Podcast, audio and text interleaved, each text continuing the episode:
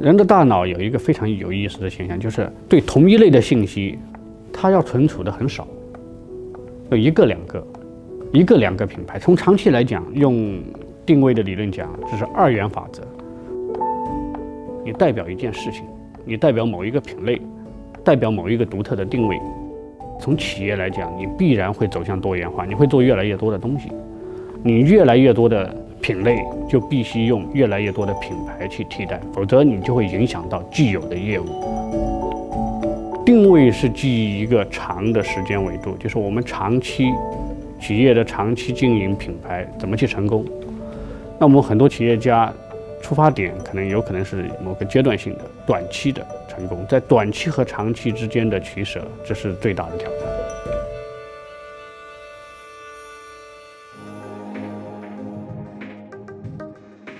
大概在嗯十五年前，十七八年前吧，我读到了李斯先生的这个定位的书。我当时是在一家外资的广告公司，然后那个时候的盛行的理论是这个大卫奥格威先生的品牌形象理论。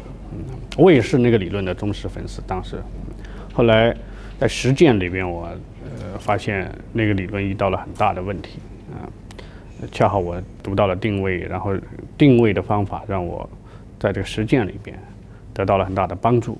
然后我先读他的全部的书，然后给李先生写信，大概用了七年的时间，说服他，呃，在中国设立分支机构李斯中国公司。那么在零七年的时候，他恰好我们商务部请他来做一个演讲，我们在北京见了面，呃，同时他同意了，呃，在中国设立分支。嗯，让我成为中国的合伙人。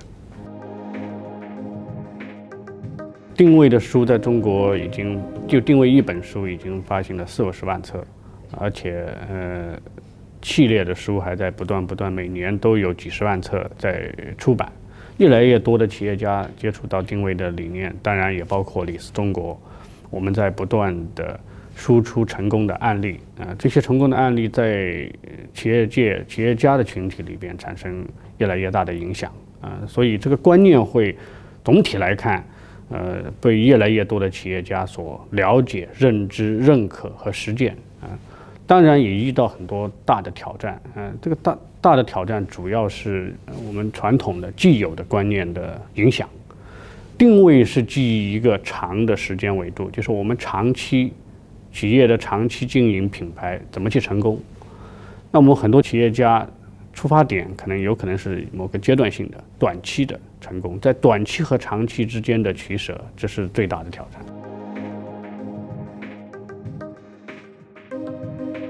其实这本书谈到十四条定位原则，就是在二十一世纪还凑效的十四条定位原则，其中七条在四十年前的定位。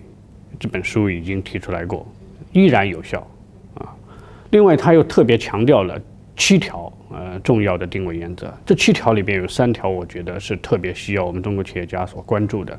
第一条就是品类创新，打造品牌。从定位的理论来讲，一个很重要的观念是说，我们品牌必须有所代表。你代表一件事情，你代表某一个品类，代表某一个独特的定位。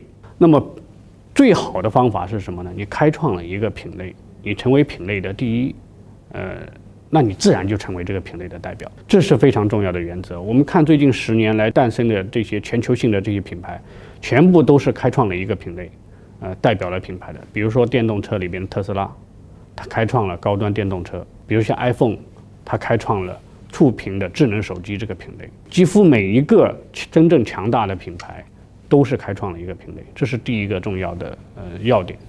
第二个要点是多品牌。我们企业呃往往在传统的这个媒介环境下、传统的商业环境里面建立一个品牌需要非常长的时间。呃，比如说我们经常接触到很多企业家说，我用三十年建立一个品牌，所以很多企业都不愿意推出第二个品牌，尤其是大企业。啊，比如像海尔，我们十年前接触它的时候就建议它在呃 PC 领域推出一个全新的品牌，他觉得接受不了。我好容易用了几十年的时间建立起一个品牌来，我不愿意推出第二个品牌。但是在今天的这个媒介环境里边，信息传播的速度已经大大的提高了，建立一个新的品牌，呃的这个难度降低了。另外，从企业来讲，你必然会走向多元化，你会做越来越多的东西，你越来越多的品类就必须用越来越多的品牌去替代，否则你就会影响到既有的业务，就像索尼一样的。呃，最初它索尼是随身听，呃，Walkman，呃，到了今天，索尼什么都不是了，因为它做的越来越多的产品叫索尼，它本来应该推出越来越多的品牌，像苹果那样的，iPod、iPhone，呃，iPad，呃，一个一个独立的品牌，但是但是索尼没这样做，最终索尼也走向亏损，呃，以这个品牌整个企业经营往亏损的这个边缘去走，啊，这是一个重要的点。那么第三个重要的点就是打造全球品牌。全球品牌是二十一世纪的定位里边，我觉得提出来一个非常重要的观念，就是全球性的品牌比全国性的品牌有竞争优势，全国性的品牌比区域性的品牌有竞争优势。那么中国走到了今天，我们很多品类，中国市场的这个市场已经有限了，啊，同时在很多品类里面，我们面临和外资的这些企业、这些品牌竞争。怎么和外资的品牌竞争？那就是你必须在全球市场证明你，你让自己变成一个全球品牌。中国的那么多的以前晋江的那么多的运动运动品牌，现在都销声匿迹了，很多都不见了。为什么呢？就是你面临的是阿迪达斯、耐克，还有嗯 UA 这这些这些全新的全球品牌，然后的竞争。那么。要和他们竞争怎么办呢？你必须让自己变成全球品牌。我觉得这个对中国企业尤其重要啊！今天中国企业已经有这个基础，而且如果说十年前打造全球品牌是一个选择的话，今天打造全球品牌是一个必然的。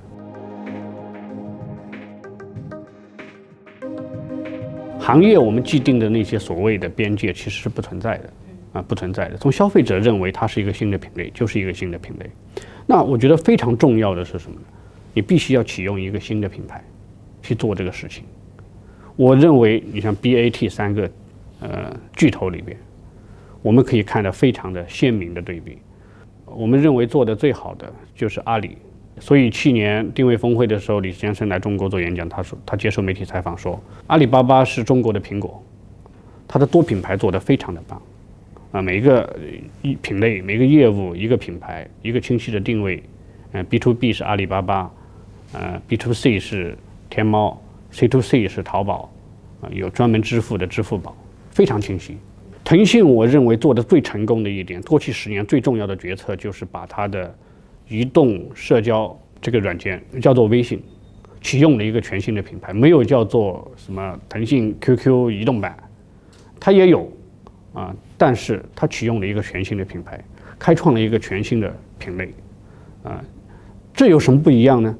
你比如说我，我是不会用腾讯，不会不会用 QQ 的，但会用微信，因为 QQ 已经被认知定义了，它是年轻人们玩的东西，这是非常重要的。这里需要理清一个问题，就是说，影响消费者的是什么？影响消费者的是公司还是产品品牌？我们认为是产品品牌。消费者不关注你公背后的公司是什么，很多人知道海飞丝，但并不一定知道它背后是保洁公司。消费者买的是品牌，所以定位是基于品牌的，不是基于你这个公司的。你去宣传保洁也没什么意义，从某种程度上没什么意义。你去宣传可口可乐，当然有情况，可口可乐公司、可口可乐品牌它是统一的啊。但是呢，对消费者宣传的，我们指的定位对消费者宣传的是产品的品牌。而不是公司，公司是影响不了消费者，很多消费者都不知道背后，就比如金霸王的背后是保洁，是吧？他也没必要知道啊，这是非常重要的。人的大脑有一个非常有意思的现象，就是对同一类的信息，它要存储的很少，有一个两个，一个两个品牌。从长期来讲，用定位的理论讲，这是二元法则，通常存储一两个品牌。可口可可乐里边就存储可口可乐、百事可乐，啊，凉茶里边可能王老吉、加多宝，其他的都没有了。但是呢，又有一个人类在进化的过程里边又形成一个，它对新的东西、新的品类能存储的数量是无限的。今天没有迹象表明它是有限的，所以它一个一个的品类在同一品类里边，它存储一两个，甚至就一个。但是呢，新的品类它会马上关注，马上去去了解，然后把它存储下来。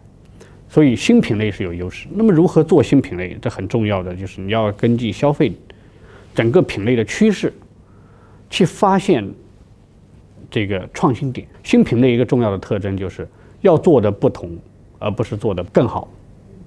我们很多企业、很多这个创业家、创业者都希望做得更好。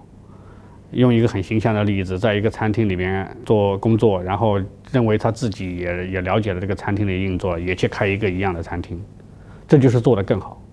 他看到了这个餐厅管理不当的地方，或者说可以改善的地方，他也去开一个餐厅。真正的是你要站在这个餐厅之外，看到了一个机会。一个做到不同的餐厅，呃，像乔布斯说的是另类思维，不同的思维，啊，这个是品类创新非常重要的。我觉得今天我们二十一世纪的定位里边谈到一个非常重要的观念，就是说我们进入一个超级技术时代，超级技术就诞生很多超级品类，啊，今天的非常重要的机会就是技术的发展带来的。你比如说我们在汽车行业看到的智能汽车。是吧？自动驾驶、无人驾驶汽车，呃，在很多新的技术和这个结合起来，AI 功能的，啊，在每一块都会诞生，比如包包括新能源里边有氢能源汽车，啊，就是会诞生在每个领域里边都会诞生新的品类。糟糕的是什么呢？既有的这些企业有实力的这些企业，他们基本上大部分都用原来的品牌。这是定位，我觉得二十一世纪定位最重要的、强调的最重要的价值。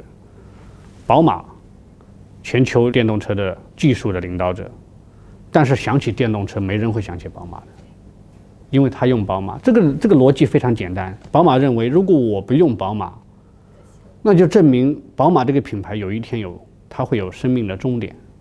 我觉得这是两个判断。第一，我认为传统能源车和电动车会长期并存。比如我要到一个山山野上，我不需要电动的，电动不可靠。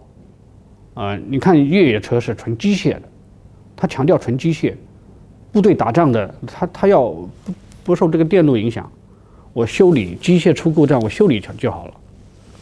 所以它会长期并存，这是第一个判断。第二一个，拯救企业还是拯救品牌，这是个非常重要的选择。品牌有一天会消亡的，企业你永远要活下去。所以，李斯先生跟我们交流的时候，经常讲，你看他建议过柯达推出第二品牌，啊，柯达觉得做不了这个决定，在数码相机里边是他发明的，所以之前媒体讲的都是错的，都认为说柯达技术落后了，他数码技术是他发明的，他是数码相机的发明者，但他不敢去推第二个品牌，不敢去，甚至他去延缓，阻止这个数码技术的普及，啊，数码相机的普及。诺基亚，李斯先生建议他们推出第二品牌，他们也不敢，所以毫无疑问，都毫无例外都是用原来的品牌去覆盖，那最后就是企业也死了，品牌也死了，这是非常麻烦的问题。今天的网红也不代表他是个成功的品牌。今天的网红最大的问题就在于，他们只是吸引眼球，只是火。只是有知名度，但是它没有占据一个定位，没有占据一个词，没有占据一个特性，这是非常重要的。你要长期的这个品牌，为什么你很多品牌？前两天我看到一个说那个鹿晗是吧？嗯，这个热度下来了，然后新的又起来了，为什么？因为它没有占据一个词。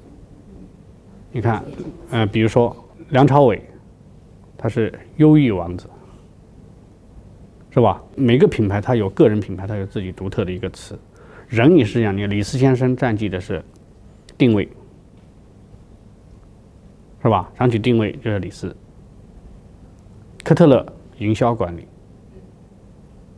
德鲁克嗯管理，是吧？李斯先生还给另外一个呃培训大师叫做安东尼·罗宾逊，给他做过定位，叫做潜能激发。它占据了一个词，这个词可以长期的存在，这个品牌才可以长期存在。